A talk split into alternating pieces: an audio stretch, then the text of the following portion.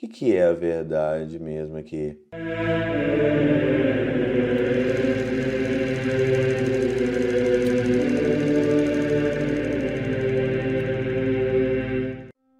Em nome do Pai, do Filho e do Espírito Santo. Amém.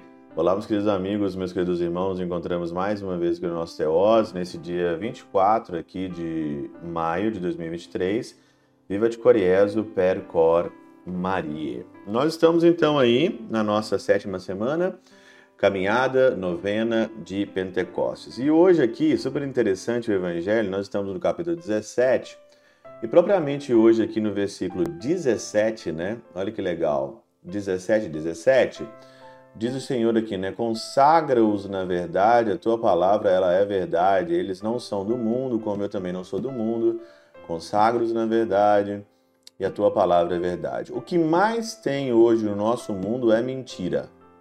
O que mais tem hoje aqui é mentira. O Senhor está dizendo isso aqui há dois mil anos atrás. O que mais hoje tem aqui é mentira. E hoje, as pessoas nas redes sociais, principalmente hoje na internet, as pessoas elas sempre defendem as suas posições, né? Todo mundo defende as suas posições, mas ninguém está procurando saber defender a verdade, se é verdade mesmo todo mundo acha que o lado delas, o lado deles sempre é a verdade, né?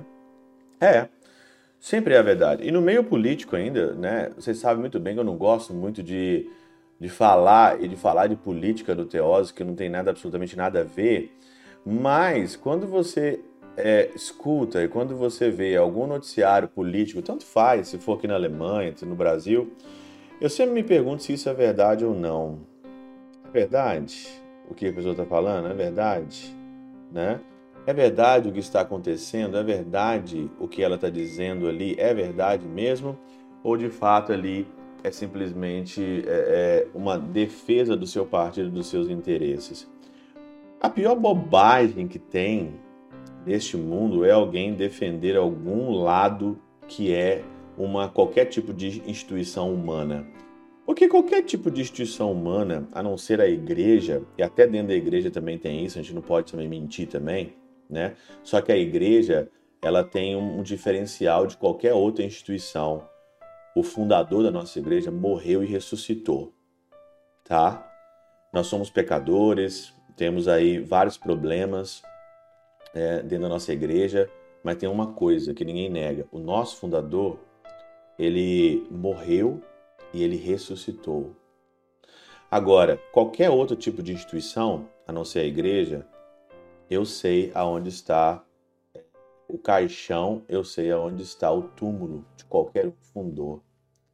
Ou se não está vivo ou se não está vivo. Nenhum fundador ressuscitou. Morreu e ressuscitou. Pode ter morrido, ressuscitar, vencer a morte, muito difícil. E hoje a gente vê a mentira descarada na internet, a fake descarada na internet, de todos os lados. Não estou defendendo ninguém aqui, não.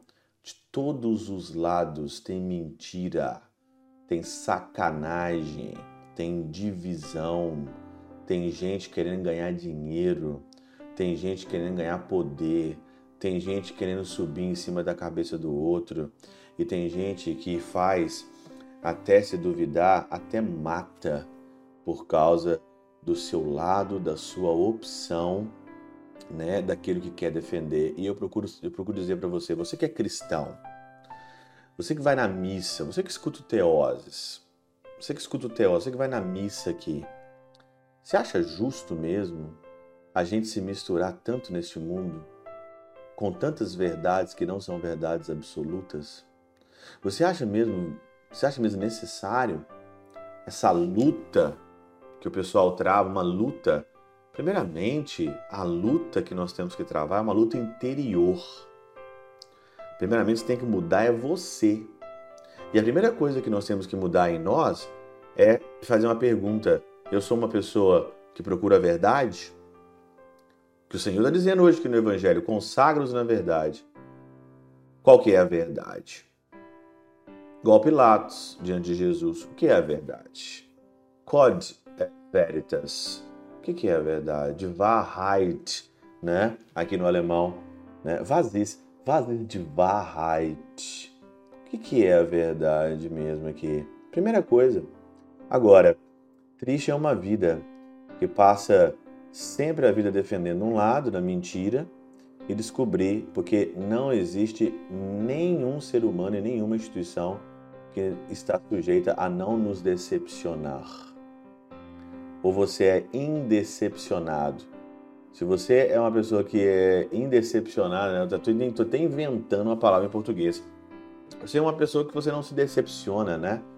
Você está tão alucinado, tão no mundo da fantasia, tão maluco que você não decepciona com nada, né? Com nenhuma instituição, com nenhum, com ninguém. Você pode já, meu filho, já ir para o manicômio. Né? Que você está doido. Já perdeu a noção de todas as coisas. Eu acho que uma única pessoa que nunca vai me decepcionar é Jesus. A única pessoa que não vai decepcionar. E é a única pessoa que merece a minha vida. É a única pessoa neste mundo, nesse universo que pretende e que eu pretendo mesmo de fato dar a minha vida. Defender instituições, defender partidos, defender pontos de vistas.